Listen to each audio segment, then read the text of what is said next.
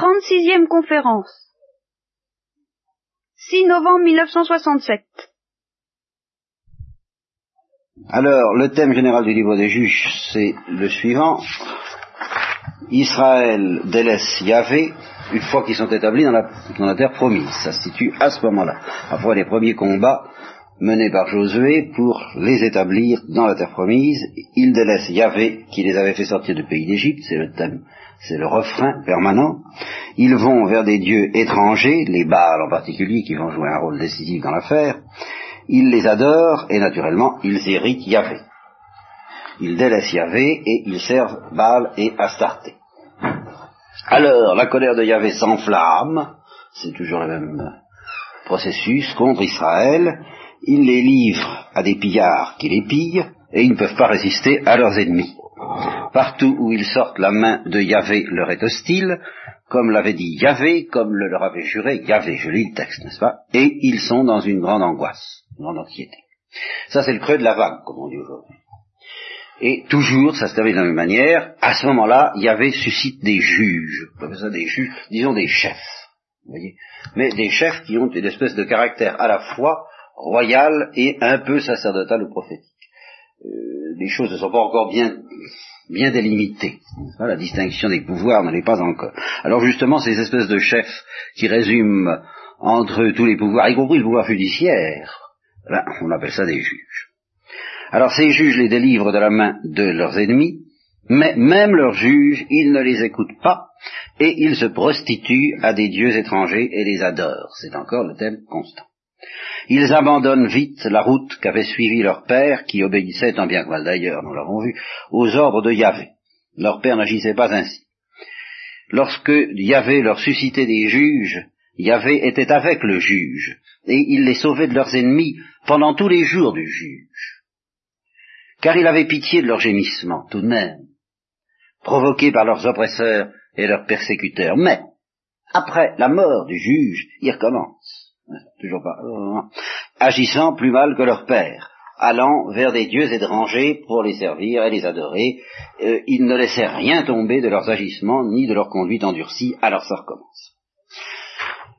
La suite du livre présente un aspect anecdotique euh, d'un intérêt euh, variable selon les cas, et sur lequel bah, je m'excuse d'avance d'aller en un sens assez vite, et puis en un sens euh, de me borner à cet aspect anecdotique, sans insister trop ni sur la portée doctrinale, parce que bon, elle vient d'être dégagée par le quelques lignes que je viens de vous lire et sur lesquelles j'ai insisté beaucoup la dernière fois, ni sur les détails historiques et géographiques, parce que ce sont des questions de spécialistes, les spécialistes s'y perdent, c'est pas pour que nous nous y retrouvions. Alors, euh, ça se passe en Israël, quelque part en Israël, comme on disait quelque part en France au temps de la guerre. Hein de temps en temps, je vous signalerai un, lieu, encore qu'il faudrait que je refasse la carte, et je n'ai pas eu le temps de la refaire ce soir. De toute façon, ça ne présenterait qu'un intérêt limité, étant donné qu'aucun de ces lieux n'est délimité d'une manière, n'est précisé d'une manière certaine par les géographes et les exégètes. Alors, bon, c'est pas tellement trop grave dire non.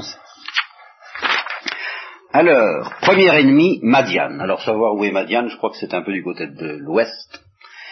Premier ennemi, Madian, auquel euh, Israël est livré, aux mains duquel Israël est livré pendant sept ans. Et la main de Madian s'apesantit sur Israël. Alors, naturellement, euh, en particulier, à chaque fois que, les Juifs avaient une bonne récolte à faire, c'est à ce moment-là que les gens de Madian se présentent, raflent tout et appauvrissent progressivement Israël. Ça se passe du côté de Gaza, voilà, la, la, le, si je peux dire, des gens de Madian. Et ils ne laissent aucune subsistance en Israël, ni brebis, ni bœufs, ni ânes. Et eux, ils étaient beaucoup plus nombreux avec leurs troupeaux et leurs tentes qu'Israël, ils ravageaient le pays, et euh, Israël ne peut pas se défendre contre eux. Tout ce qu'ils pouvaient faire, c'était de se fabriquer des grottes, de vivre comme des troglodytes, n'est-ce pas, euh, dans les montagnes, pour se mettre à l'abri tant bien que mal de ces espèces de rats de marée. Alors, quand ils eurent bien tiré la langue, n'est-ce pas, à force de souffrir, il y avait envoie aux enfants d'Israël un prophète, qui leur dit, alors qui leur rappelle, bien entendu, toujours la même chose, vous savez ce qui vous arrive, hein, vous étonnez pas, hein, tenez la manière dont vous vous comportez, euh, ça aurait pu être pire. Mais enfin, euh, vous n'avez pas entendu la voix d'Yahvé, par conséquent, ne vous adhérez pas de vos malheurs. C'est un prophète, ça c'est pas un juge.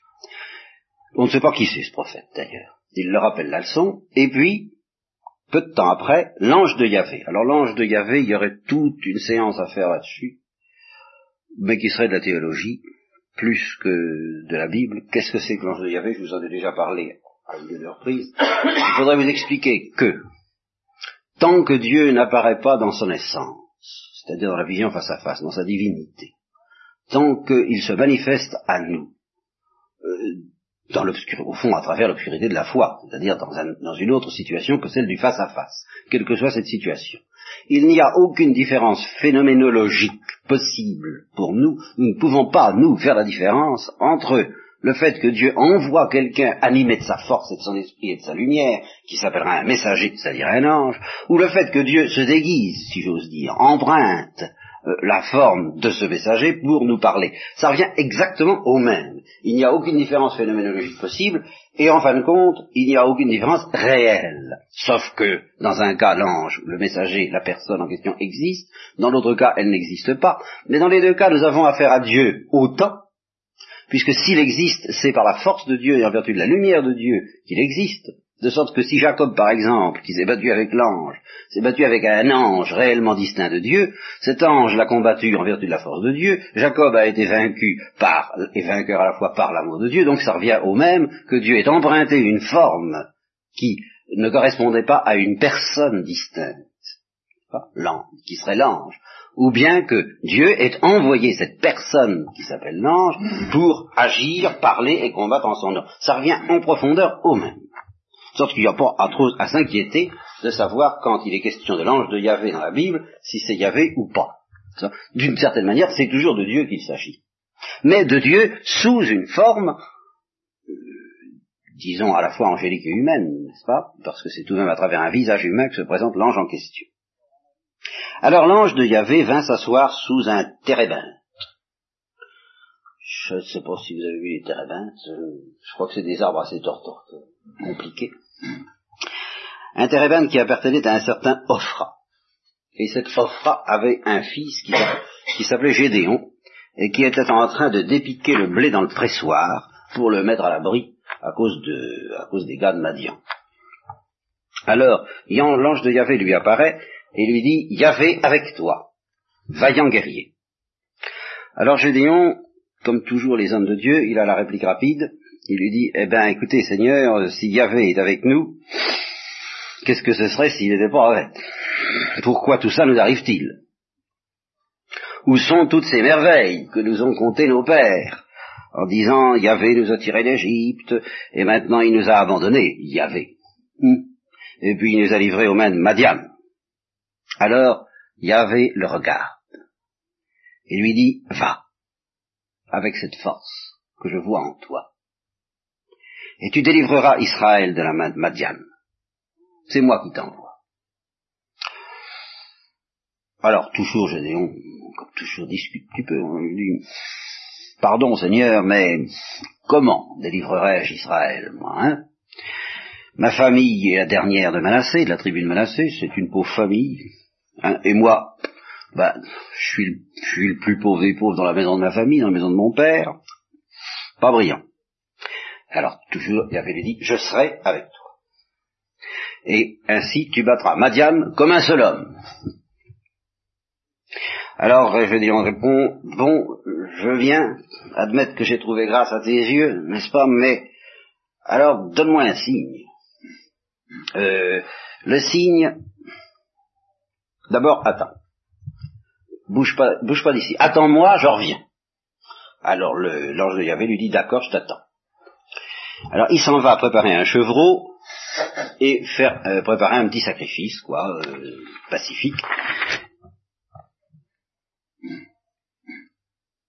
Et euh, il offre le, pain azim et le chevreau sous le nez, si je peux dire, de l'ange de Yahvé qui le touche avec son bâton. Et aussitôt qu'il a touché avec son bâton, la, la victime est brûlée par le feu, Et à ce moment-là, Gédéon, qui avait des doutes jusqu'à présent, légitimes d'ailleurs, se dit, ça y est, c'est l'ange de Yahvé, je suis fichu. Ça c'est toujours le réflexe qu'ils ont d'ailleurs, Jacob a commencé par Jacob, et nous verrons par la suite d'autres, c'est toujours le même processus, ils ont affaire à l'ange de Yahvé, ils discutent en disant, qu'est-ce que c'est que cet être-là? Ils, discutent sérieusement avec lui, comme vous le voyez, puis ils aperçoivent que c'est vraiment Dieu, là, et alors là, ils ont peur. Ah, et il faut qu'ils se rassurent par toutes sortes de moyens pour se dire, je ne vais pas mourir, parce que je l'ai vu évidemment, ils ne savent pas, ils semblent pas savoir que justement, ils ne l'ont pas vu face à face, l'expression qu'ils emploient, face à face, est justement ce qui ne leur est pas arrivé. S'ils avaient vu face à face, effectivement, ils seraient morts. Et alors, l'ange de Yahvé, là dans le texte, il n'est même plus dit l'ange de Yahvé, il est dit Yahvé, il faut dire qu'il n'y a, pas de différence appréciable, lui dit, euh, sois en paix, n'aie pas peur, tu ne mourras pas. Alors il construit un hôtel. Et à ce moment-là, de... Yahvé, disons, lui donne l'ordre de détruire un hôtel de Baal qui est tout près.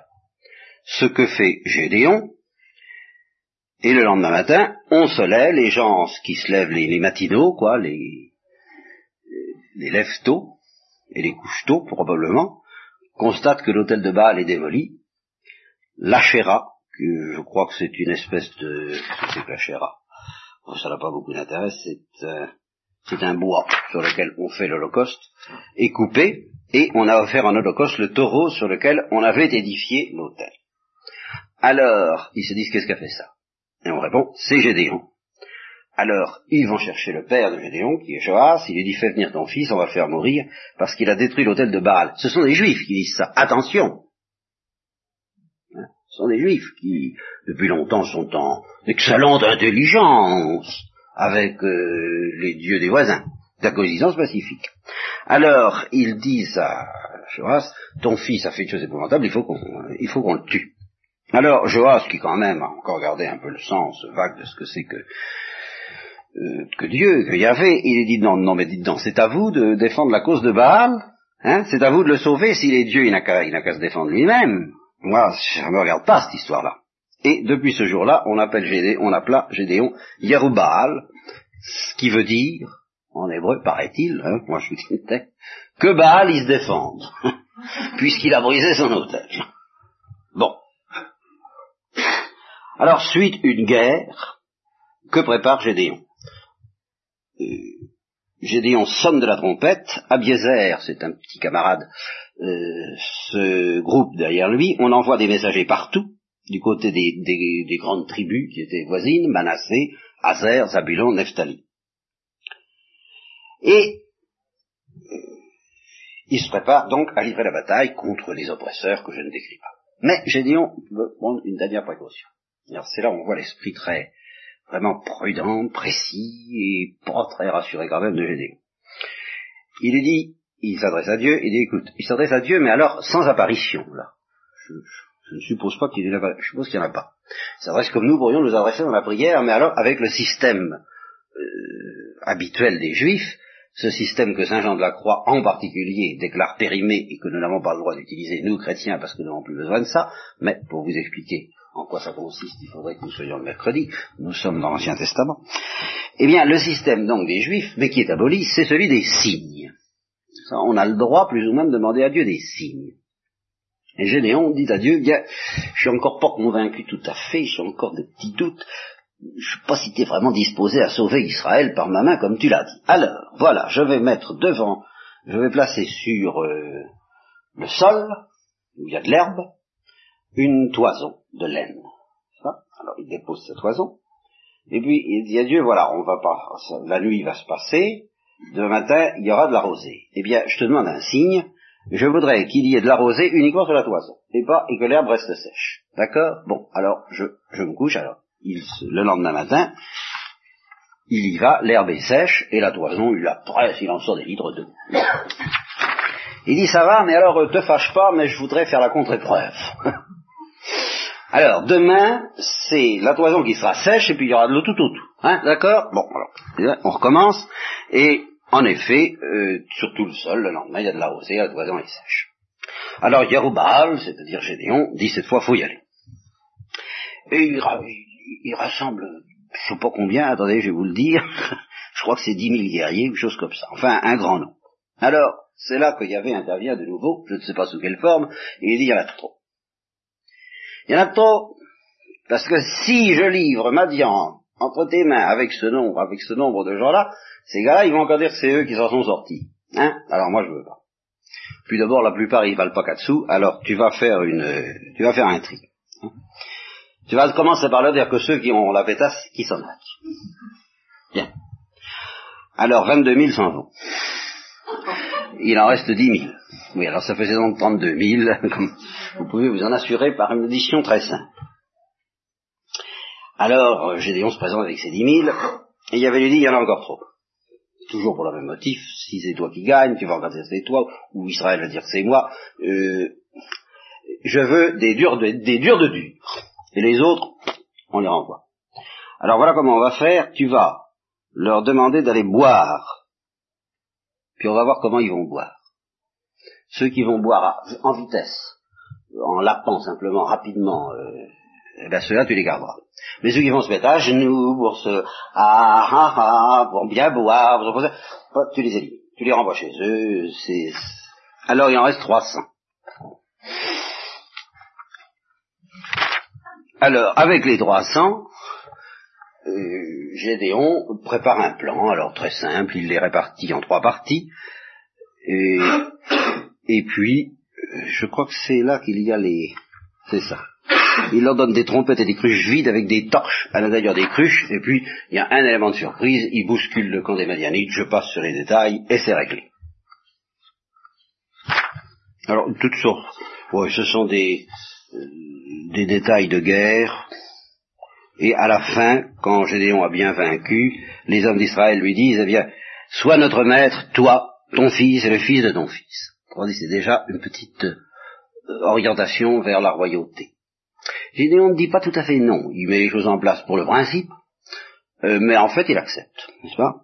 Alors, sois notre maître, toi, ton fils et fils de ton fils, car tu nous as sauvés de la main de Madian.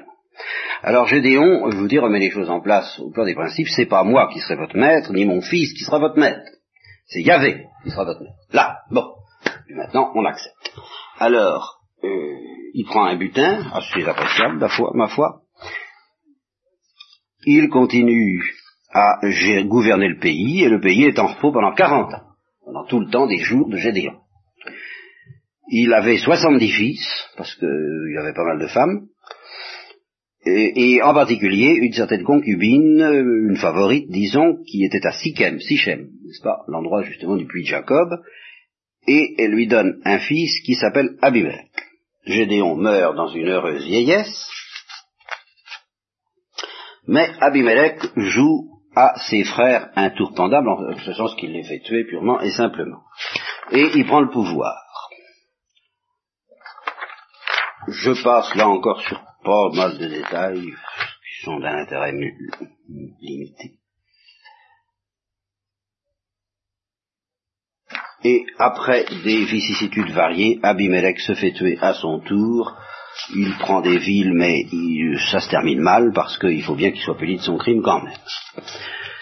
Après Abimelech, il y eut comme juge Tola, fils de Pua, fils de Dodo, homme d'Issachar, après lui Jaïr le, Galaadite, et les fils d'Israël recommencent à faire ce qui est mal aux yeux de Yahvé. Ils servent les Baals et les Astartés, les dieux d'Aram, les dieux de Sidon, les dieux de Moab, les dieux des Ammonites et les dieux des Philistins. Ils abandonnent Yahvé et ne le servent plus. Alors la colère de Yahvé s'enflamme contre Israël, il les livre aux mains des Philistins et aux mains des fils d'Ammon. Ceux-ci oppriment, etc. Israël est dans une grande angoisse, il crie vers Dieu, Et naturellement, Dieu leur répond toujours la même chose, les Égyptiens, les Amoréens, les fils les Philistins, les Sidoniens, Amalek et Madian, ils vous ont opprimé. Quand vous avez crié vers moi, est-ce que je vous ai pas délivré de leurs mains? Mais vous, vous m'avez abandonné. Eh bien maintenant, criez vers ces dieux que vous avez choisis. Oui, c'est toujours cette espèce de, colère, euh, je dirais presque de, jalouse de, de mari trompé. Quoi. Enfin, criez vers ces dieux que vous avez choisis. Qui vous délivre maintenant que vous êtes dans l'angoisse?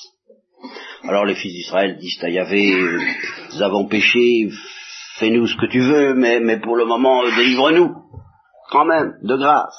Alors ils enlèvent les dieux étrangers, et ils servent Yahvé, et celui-ci, alors une très belle expression, celui-ci commença, à s'impatienter des souffrances d'Israël, à ne plus les supporter avec la même patience.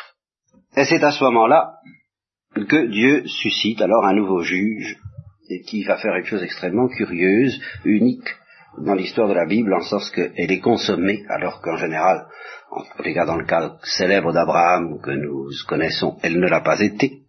Il s'agit de Jephthé, qui était d'ailleurs le fils d'une courtisane et d'un certain Galade. Alors bien entendu, comme il était fils d'une courtisane, les fils légitimes chassèrent Jephthé un jour en lui disant tu n'hériteras pas dans la maison de notre père car tu es le fils d'une autre femme. Alors il s'enfuit, et puis peu de temps après, les fils d'Amon combattent contre Israël, euh, et alors à ce moment-là, les anciens de Galaad se souviennent de Jephthé que c'était un gars extrêmement fort. Alors ils envoient vers lui et ils lui disent viens, sois notre général. Hein, et puis avec toi, on va combattre les fils d'Amon. Jephthé leur dit non mais donc vous m'avez haï, vous m'avez chassé de la maison de mon père, pourquoi venez-vous vers moi? Maintenant vous êtes dans l'angoisse Les anciens répondent mais c'est justement maintenant, c'est bien pourquoi maintenant nous nous tournons vers toi pour que tu marches avec nous et que tu combattes les fils d'Amon, tu seras notre chef, le chef de tous les habitants de Galade. Alors il dit bon si vous êtes d'accord, c'est d'accord. Et il commence par envoyer un messager aux fils d'Amon en leur disant écoutez, Qu'est-ce, pourquoi nous faites-vous la guerre? Et là, ils emploient l'expression Qu'y a-t-il entre moi et toi? Il, dit ça au roi des fils d'Amon. Il leur dit Qu'y a-t-il entre moi et toi? Ce qui est l'expression biblique que vous retrouvez dans la bouche de Jésus quand il parle à sa mère, qui signifie Quelle querelle y a-t-il entre toi et moi? Quelle, quelle difficulté? Pourquoi me, me fais-tu violence? Pourquoi m'attaques-tu Quoi, vous voyez que, pourquoi me cherches-tu noir Qu'est-ce que tu me cherches? Enfin, vous voyez, c'est un petit peu ça que ça veut dire. Pourquoi? Tu, tu... Qu'est-ce que je t'ai fait quoi? Il y a de ça, vous voyez, dans cette expression. C'est pas du tout euh, comme on l'a cru. Ça, c'est excessif. Devant qu'est-ce qu'il y a entre toi et moi? Il y a rien de commun entre toi et moi. Je te renvoie, n'est-ce pas? Non, mais ça veut dire, euh, mais qu'est-ce que je t'ai fait euh, pour que tu me fasses violence de cette manière en me demandant de faire un miracle? Je crois que c'est ça le sens des paroles du Christ à sa mère à ce moment-là. Eh bien, c'est ce que dit Jephthé. Qu'est-ce que je t'ai fait? Et qu'est-ce que nous t'avons fait pour que tu nous fasses la guerre? Alors, le roi des fils d'Amande répondit, vous avez pris un pays qui va partir. À quoi Jephthé répond, pas du tout, il fallait le réclamer il y a 30 ans plus tard, euh, on l'a pris, c'est pas à vous qu'on l'a pris, c'est au Moabite, euh, si vous prétendez qu'il est à vous, ben maintenant il y a prescription, il fallait le dire plus tôt. Et les Ammonites rejettent, ou le roi des Ammonites rejette cette euh, explication de Jephthé, et la bataille commence, et c'est à ce moment-là que Jephthé fait son vœu célèbre à Yahvé, qui va nous ramener nettement en pleine tragédie grecque. Il lui dit, si tu livres complètement les fils d'Amon en ma main, eh bien, je promets de t'offrir en holocauste la première personne, car enfin il s'agit vraiment d'une personne, la première personne qui sortira des portes de ma maison pour venir au-devant de moi.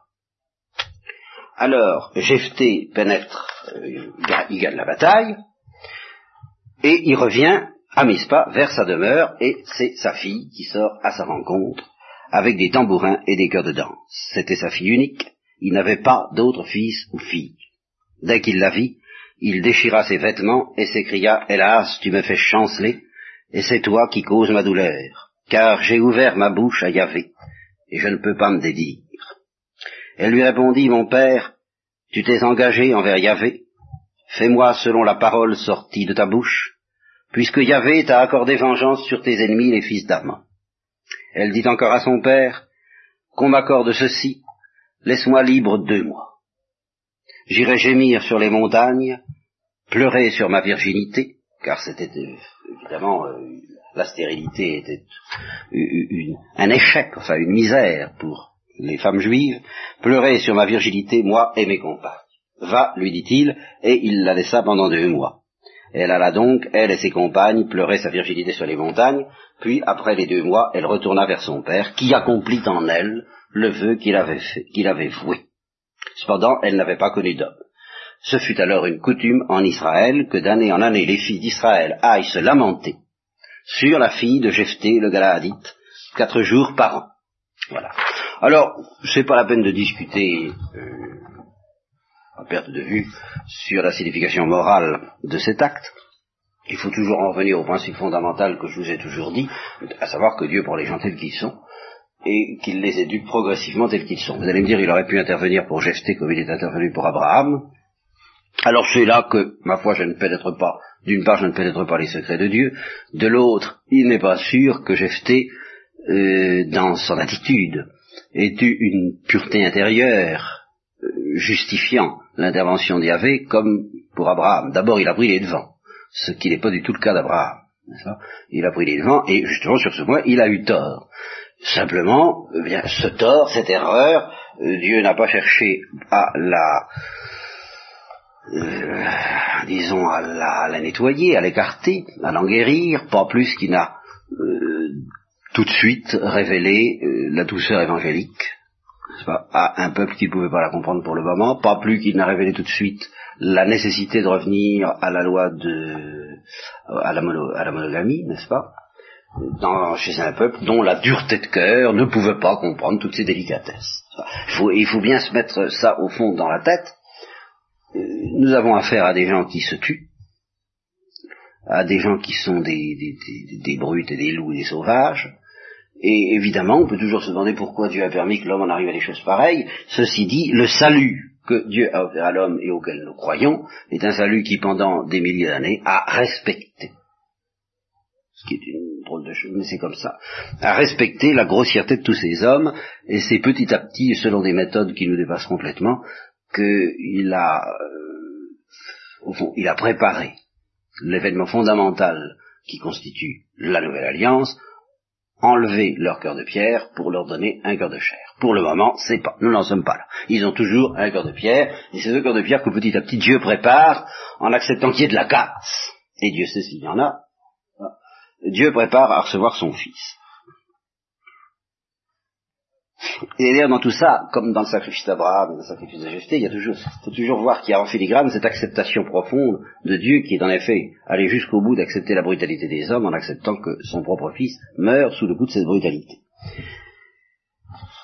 Alors, justement, à propos de brutalité, une petite, euh, une petite astuce des, des juifs, enfin de la famille de Galaad, c'est ça, pour euh, écraser les gens d'Éphraïm, parce que les gens d'Éphraïm ne les avaient pas soutenus.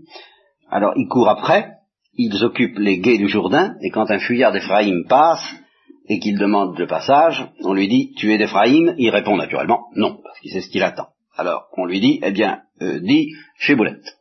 Alors, euh, ce qui veut dire, je crois, euh, un épi ou un fleuve. Alors l'autre répond tout de suite Cibolette parce que il faut pas attention. C'est comme ça que les gens d'Ephraïm prononcent ciboulette. Ils ne disent pas chiboulette, ils disent ciboulette, n'est-ce pas? Alors, pan, sitôt qu'il a dit ciboulette, c'est réglé. 42 000 hommes d'Ephraïm.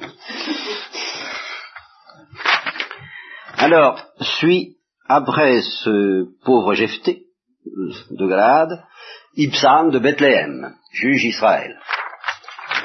Il eut trente fils, il marie trente filles, il fait venir pour ses fils trente filles du dehors. Il juge Israël pendant sept ans. Il y en a un autre qui d'ailleurs, je ne sais pas si on l'a vu, il a peut-être passé, il a eu trente annons et trente villes, lui, ça, autre chose, bon. Alors après lui, Elon de Zabulon, Abdon, fils de Philel, etc. Et les fils d'Israël recommencent à faire ce qui est mal aux yeux d'Yahvé, et là, ils retombent aux mains des Philistins. Et en ce temps-là, au moment où les Israëls gémissaient non plus sous le poids des Madianites ou des fils d'Amon, mais sous le poids des Philistins, il y avait un homme de Soréa, du clan de Dan, qui s'appelait Manoé, et alors c'est toujours le même schéma, le schéma d'Abraham et de Sarah, le schéma de Zacharie et d'Élisabeth, elle était stérile, elle n'avait pas enfanté. Alors là, ça c'est un des enfantements les plus importants de la Bible. L'ange de Yahvé apparut à cette femme et lui dit, tu es stérile, tu n'enfantes pas, eh bien tu concevras et tu enfanteras un fils. Maintenant, attention, euh, ne bois pas de vin, ne bois pas de boisson fermentée, ne mange rien d'impur, car ce fils que tu auras sera nazir de Dieu dès le sein de sa mère. Alors les nazirs, c'était un groupe, c'était des espèces de religieux, des religieux temporaires d'ailleurs. Ça, ça durait euh, ça c'est un cas exceptionnel qui durera toute la vie. Mais la plupart du temps, le naziréat était temporaire. On faisait un naziréat d'un an, de deux ans, trois ans. Et pendant tout ce temps-là, il fallait d'abord laisser pousser la barbe et les cheveux. C'était très important. Il fallait pas boire de vin et il fallait éviter tous les contacts impurs. Alors, Dieu attache une telle importance au naziréat du fils de cette femme qu'il lui demande de pratiquer les obligations qui seront celles de son fils dès maintenant, dès qu'elle a conçu. Le rasoir ne passera pas sur sa tête. Ses, cheveux pousseront. Car cet enfant sera nazir de Dieu dès le sein de sa mère, et c'est lui qui commencera à sauver Israël de la main des Philistins. Alors, toujours la même chose, elle a vu un homme de Dieu. Elle a vu un homme, elle sent, bien que ça vient de Dieu, mais qu'est-ce que c'est, qu'est-ce que c'est, on ne sait pas trop. Hein Alors, elle va voir son mari et lui dit, j'ai vu un homme de Dieu. Il ressemblait à un ange plein de majesté. Je lui ai demandé d'où il était, il m'a rien dit. Il m'a dit seulement, tu vas concevoir, tu enfanteras un fils, ne bois rien, etc., car cet enfant sera nazir de Dieu dès le sein de sa mère jusqu'au jour de sa mort. Alors, le mari, Manoé, prie Dieu en lui disant, je t'en prie, Seigneur, euh, faudrait qu'on en ait le cœur net, si tu veux bien faire revenir cet homme pour qu'on voit un peu de quoi il s'agit. Hein et puis pour qu'on sache qu'il faut faire à l'enfant quand il sera né. Alors Dieu entend la voix de Manoé, et l'ange de Dieu revint vers la femme alors qu'elle se trouvait dans le champ. Son mari n'est pas là. Aussitôt, elle court vers son mari et lui dit, il est apparu, l'homme de l'autre jour, il est là. Alors Manoé suit sa femme, il vint vers l'homme, vous voyez, qui se présente exactement comme un homme très tangible, n'est-ce pas? Et il lui dit, tu sais toi qui parlé à ma femme? C'est moi. C'est tout quand ça se réalisera ta parole, qu'est-ce qu'est-ce alors quel régime il aura l'enfant? Enfin, euh, qu'est-ce que comment qu'est-ce que son puis quel règlement est-ce qu'il faut qu'il suive? Alors l'ange de Yahvé dit à Manoé que la femme se garde de tout ce que je lui ai dit, qu'elle ne mange rien de tout ce qui provient de la vigne, qu'elle ne boive ni vin ni boisson fermentée, qu'elle ne mange rien d'impur, tout ce que je lui ai ordonné, qu'elle l'observe. Bon, eh bien alors, euh, d'accord, dit Manoé, si tu veux avoir la gentillesse de rester un peu avec nous, on va offrir en ta présence un chevreau. Et l'ange répond, il sait toujours pas qui c'est, si tu me retiens, je ne mangerai pas de, de ta nourriture. Mais si tu veux offrir un holocauste à Yahvé, offre-le. Mais alors, demande Manoé, quel est ton nom? Pour que, lorsque s'accomplira ta parole, eh bien, nous te fassions honneur. Mais l'ange répond, l'homme répond, pourquoi me poses-tu cette question au sujet de mon nom? Car il est mystérieux. Alors Manoé prend le chevreau et l'oblation, il l'offre sur le rocher à Yahvé, et quand la flamme monte de l'autel vers le ciel, c'est un sacrifice d'Holocauste, au moment où donc la flamme monte de l'autel vers le ciel, euh, il voit l'homme dans la flamme de l'autel. Et ils étaient en train de regarder, alors là, ils comprennent que c'est Dieu, il tombe la face contre terre, et cette fois, il ne le voit plus. À ce moment-là, Manoé se dit ça y est, ça y est, ça y est, je suis fichu, j'ai vu l'ange de Yahvé, je vais mourir. Sa femme, qui garde plus de bon sens, lui dit ben non, parce que s'il voulait nous faire mourir, il n'aurait pas accepté de nos mains l'holocauste et l'oblation, il ne nous aurait pas montré tout ça, ni fait entendre de telles choses. Alors, elle enfante un fils, et elle le nomme Samson, vous vous en doutez peut-être. Cet enfant grandit, Yahvé le bénit, puis, alors admirez cette expression, au bout de quelques années, je ne sais pas, il va avoir dans les 13, 14 ou 15 ans, peut-être pas beaucoup plus, l'esprit de Yahvé commença à l'agiter. Et alors, je vous assure que quand l'esprit de Yahvé va agiter Samson, on va s'en apercevoir. C'est une histoire très truculente que celle de Samson. Vous avez quelques petits, quelques vagues souvenirs, mais vraiment assez sensationnel de ce point de vue-là. On évoque un peu Père Gunt, vous voyez, c'est espèce de, de, géant du Nord, n'est-ce pas Et plein d'humour, en même temps. C'est shakespearien à d'autres égards. Alors, la première chose que fait Samson, vous allez voir que c'est pas du tout... C'est un Asyréen, ouais, ouais, ouais, ouais, enfin, il est très dépassé par tout ça, lui.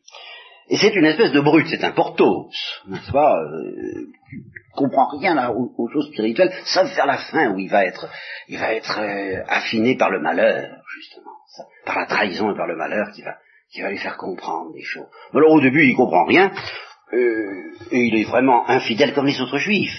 Il va à Timna, qui est une ville de Philistins, il voit une femme qui lui plaît, et il dit à son père, j'ai vu une femme épatante. Ah, alors, euh, donne-la moi pour femme. Alors son père lui dit, écoute tout de même, il y en a, il y a de belles filles parmi les juives, hein Tu pas? Tu vas prendre une femme chez les Philistins?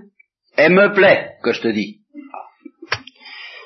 Alors, euh, ce que évidemment son père et sa mère ignoraient, c'est que Yahvé permettait tout ça pour chercher un prétexte contre les Philistins. Évidemment, on ne pouvait pas s'en douter. Parce qu'en ce temps-là, les Philistins dominaient sur Israël. Alors, Samson arrive, descend à Timna, il arrive aux vignes, et ici, l'épisode du lion. Un lion arrive, c'est là où il découvre sa force, si je peux dire. Un lion arrive à sa rencontre, à ce moment-là, l'esprit de Yahvé tombe sur Samson, qui le déchire comme un chevreau, comme ça. Et sans rien en main. Alors il en dit, il n'en parle pas, cette histoire-là, parce que ça doit lui paraître peut-être un peu étrange, il a peut-être un peu peur de sa propre force, il n'en parle pas. Et il va trouver la femme qui lui plaît, ma foi, qui lui plaît. Et il retourne quelque temps après pour l'épouser. Mais il va voir un peu, et c'est une, une, parabole qui, est là. Il se détourne, il va revoir son lion, qu'il a tué là-bas. Là. Il va le voir, et il découvre dans la carcasse un essaim d'abeilles et du miel. Et alors ça, c'est dans toute l'histoire de sens. Un lion qui produit du miel. C'est la, très, très grande beauté de cette histoire. Une brute qui aboutit à produire du miel alors il en prend dans sa main, il, en mange et il est quand même un peu impressionné. Il est tout esbaudi, tout ça, il sent qu'il se passe quelque chose, enfin que il est un peu d'enthousiasme. Alors il, leur donne du miel à son père et à sa mère, ils en mangent mais ils ne le racontent pas encore. Alors il va vers sa femme, il y a une fête de sept jours, comme pour tous les mariages, mais je ne sais pas si c'est les Philistins, je crois que ce sont les Philistins, qui amènent 30 compagnons avec lui, parce qu'ils avaient peur de lui. Alors, à ces trente, ces trente compagnons, qui sont des Philistins, euh, Samson qui est tout excité, enfin, il a tout ce qu'il veut, il se passe des choses, ils sont vraiment, enfin, d'abord c'est son mariage, puis enfin, cette histoire de Lyon, ça l'avait mis un peu en forme, quoi. Alors, euh, il a dit, je vais vous poser une devinette, tiens. Et alors, si vous me le dites, je vous donnerai 30 pièces de linge fin et 30 vêtements précieux. Ce qui représente une petite fortune, hein, soit dit en passant. Mais si vous ne me la trouvez pas, c'est vous qui me donnerez 30 pièces de linge fin et 30 vêtements précieux. Eh ben vas-y, tu lui dis. Alors voilà. De celui qui mange est sorti ce qui se mange. Et du fort est sorti le doux. Devinez. Alors pendant trois jours, il cherche. Et il. Alors le quatrième, et c'est là le destin de Samson qui commence à se préfigurer très nettement, ils, vont trouver la femme.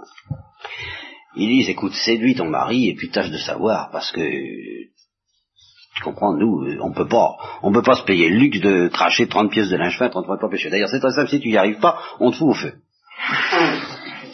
Toi et la maison de son père, hein, c'est tout de même pas pour nous dépouiller que tu nous as fait venir ici. C'est nous, on t'a pas cherché, hein, vous nous avez fait venir, puis voilà ce que ça va nous coûter, alors je te préviens, hein, tâche de trouver le mode l'énigme. Alors, immédiatement, la femme de Samson commence la petite comédie qui servira d'ailleurs à, Dalia. Tu m'aimes pas Vous voyez, c'est évidemment. Tu m'aimes pas parce que t'as proposé l'énigme au fils de mon peuple, mais à moi tu me le dis pas. Alors il lui dit, écoute, je l'ai pas dit à mon père et à ma mère. Hein et tu voudrais que je te le dise? Alors elle pleure pendant sept jours. Tout le temps de la fête. Alors le septième jour, il lui dit, il lui dit, ça aurait dû lui, être une leçon pour lui, cette histoire-là. Hein. Il y a bien des choses qui auraient dû être une leçon pour Samson, mais il met le temps à comprendre lui aussi. Alors le septième jour, les gens de la ville arrivent, et avant même, arrivent, et avant même qu'il entre dans la chambre, quoi de plus doux que le miel, quoi de plus fort que le lion Alors il les regarde, et il leur répond par une petite poésie du même tabac, parce que c'est une poésie, il faudrait que vous dise ça en hébreu, n'est-ce pas? Quoi de plus doux que le miel, quoi de plus fort que le lion? Alors il leur dit, si vous n'aviez pas labouré avec ma génisse, vous n'auriez pas trouvé mon énigme.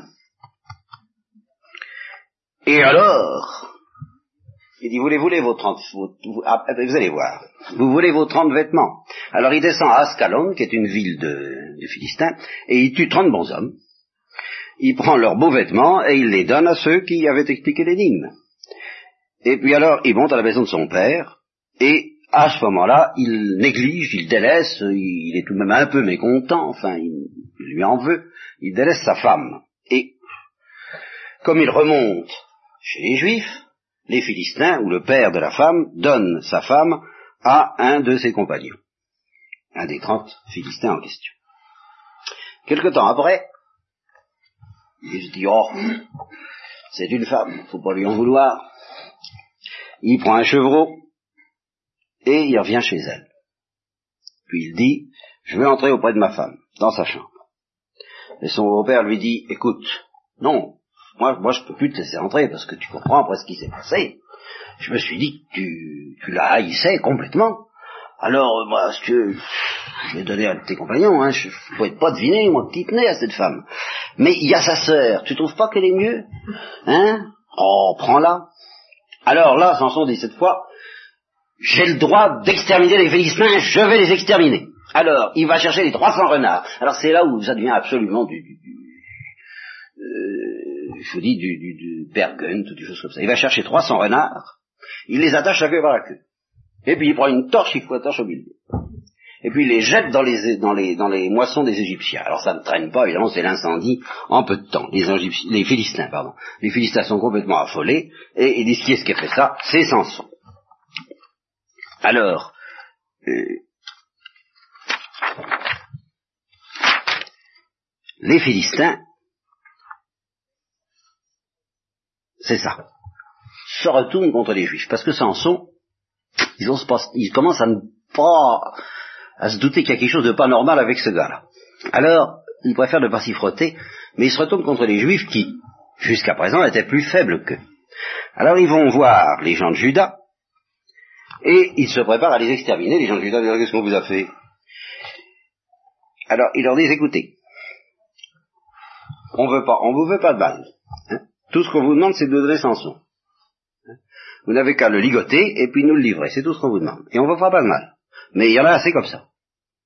Alors, 3000 hommes de Judas descendent immédiatement à la caverne et ils disent à Samson, tu sais que les Philistins, euh, ça y est, on est, on est, on est fichus, ils vont nous massacrer si on ne te livre pas.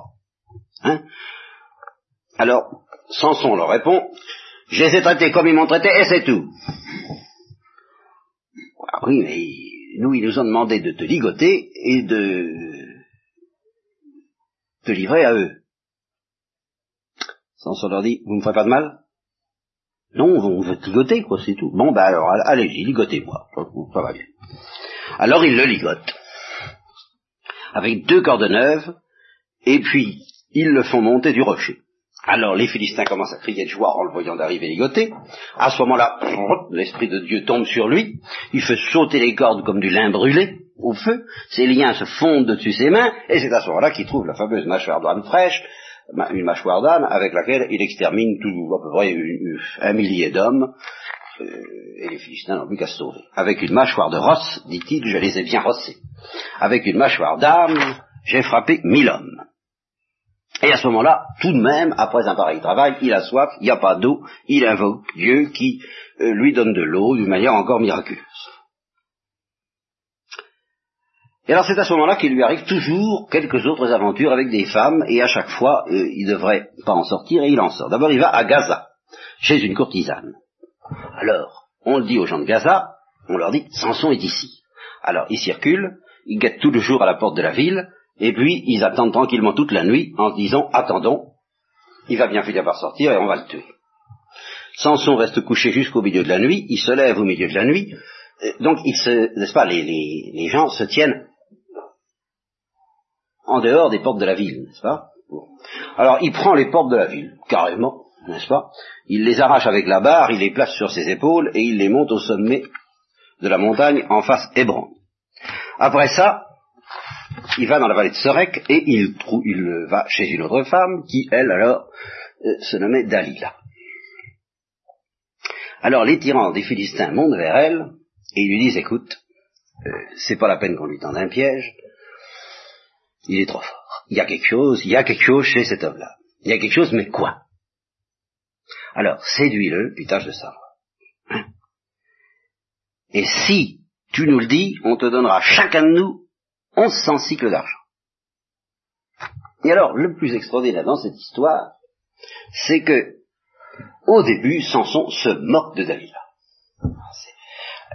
Et, ça, c'est ce que j'avais oublié, ce petit détail. Il se moque complètement d'elle et lui dit, dis-moi, si tu m'aimes, bien sûr, c'est la même chose, hein, euh, si tu m'aimes, dis-moi pourquoi ta force est si grande et comment on peut faire pour te lier et pour te maltraiter.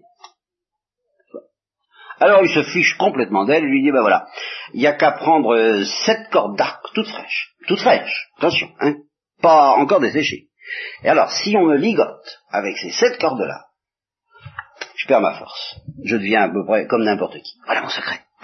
Bon. Alors les poisses des Philistins font monter sept cordes fraîches, qui n'étaient pas encore sèches, ils le ligotent, ils se tiennent, ils, restent aux aguets, quoi, dans la chambre, et alors à ce moment-là, elle, croit que c'est gagné, elle lui dit, les Philistins sur toi, Samson Ils rompt les cordes comme on rompt un fil d'étoupe quand il sent le feu, et on ne connaît pas le secret de sa force. Alors évidemment, il aurait dû se méfier quand même, il aurait dû réfléchir un peu, se dire, si je lui avais dit, mon, secret pour de bon, qu'est-ce qui me serait arrivé? Eh bien non. C'est elle qui lui fait des reproches. Tu t'es moqué de moi, tu m'as raconté des mensonges, hein? C'est pas gentil, Alors cette fois, il faut me dire comment on peut te lier. Eh bien, écoute-moi bien il faudrait me lier avec des cordes neuves dont on n'aurait fait aucun usage. Tu vois, aucun usage. Attention, je perdrai ma force et je deviendrai comme n'importe qui. Alors, des cordes neuves, les Philistins sur toi Et, naturellement, ils rompent les cordes comme un fil. Et toujours, Dalila se plaint. Jusqu'ici, tu t'es moqué de moi, tu m'as raconté des mensonges, indique-moi comment on peut te lier. Et alors là, on sent qu'il commence à flancher comme le dit le père Lagrange, il ne livre pas son secret, mais la progression est saisissante. Samson laisse jouer avec sa chevelure. En effet, c'est ce qu'il dit. Il dit voilà, il faudrait, il faut tisser, tu vois, les sept tresses de ma tête avec la pièce. Avec une, je pense avec une pièce, n'est-ce pas? Il faudrait les fixer avec le piquet, et si tu faisais ça, je perdrais ma force et je deviendrais comme n'importe qui. Alors, elle fait ce ce qu'elle dit, les Philistins sur toi, ils se réveillent, et alors c'est là qu'elle joue le grand jeu. Elle lui dit, écoute, comment peux-tu dire je t'aime? Alors que tu, ton cœur n'est pas avec moi, tu vois bien, ton cœur n'est pas avec moi. Ça fait trois fois que tu t'es moqué de moi, tu ne m'as pas indiqué au récit de ta grande force. Alors elle le presse chaque jour de ses paroles, elle l'importune, et il finit par s'impatienter à en mourir, et il lui ouvre son cœur. Il lui dit, eh bien voilà, le rasoir n'est jamais passé sur ma tête, car je suis nazir de Dieu depuis le sein de ma mère. Si on me rase, ma force se retirera de moi, je deviendrai faible, et je serai comme un autre homme. Et alors, comme nous verrons par la suite, ce qui va lui faire perdre sa force, c'est pas tellement qu'on lui coupe les cheveux, c'est qu'il a péché en livrant le secret de son cœur. Et Dieu se détourne de lui. Alors Dalila, Dalila qui est pas bête, n'est-ce pas, et comprend que ce coup-ci, ça y est, pas autant voyez, jusqu'à présent, il lui racontait ça comme on raconte à un enfant. Ah, ben je vais te dire. Bon, alors elle, avait une petite inquiétude à chaque fois. Tandis que là, ah, elle a senti que là, il avait livré le secret de son cœur et qu'il est cuit. Alors, elle dit aux Philistins, vous pouvez y aller, maintenant il m'a ouvert tout son cœur, amenez l'argent. Ils amènent l'argent et elle l'endort sur ses genoux. Bien entendu. Elle appelle l'homme, qui rase les sept tresses de sa mm. tête, et alors il commença à s'affaiblir, et sa force se retira de lui. Elle dit, les Philistins sur toi, Samson, il s'éveille, il se dit, je vais en sortir comme les autres fois, et je me secourais, mais il ignorait, voyez-vous ce que ça veut dire, mais il ignorait que Yahvé s'était détourné de lui. Et là, voyez, je ne suis pas sûr que s'il avait dit à Dalila, si on me rase la tête, je perdrai la force, je ne suis pas sûr qu'il aurait perdu sa force sa faute, c'est d'avoir avoué qu'il était nazir de Dieu. C'est d'avoir avoué le secret entre Dieu et lui. C'est ça qu'il n'aurait pas dû dire. Et c'est pour ça qu'il imagine, comme il n'a pas compris qu'il avait franchi une limite que Dieu ne pouvait pas tolérer, il s'imagine qu'il va en sortir comme les autres fois, qu'il peut dire n'importe quoi, que ça n'a pas d'importance. Et il n'aurait pas eu tort si Dieu ne s'était pas retourné de lui, mais il ignorait que Yahvé s'était détourné de lui, parce qu'il avait fait ça. Alors les Philistins le saisirent, lui crèvent les yeux, le conduisent à Gaza et le lièrent avec une double chaîne d'airain, et il tournait la meule dans la prison.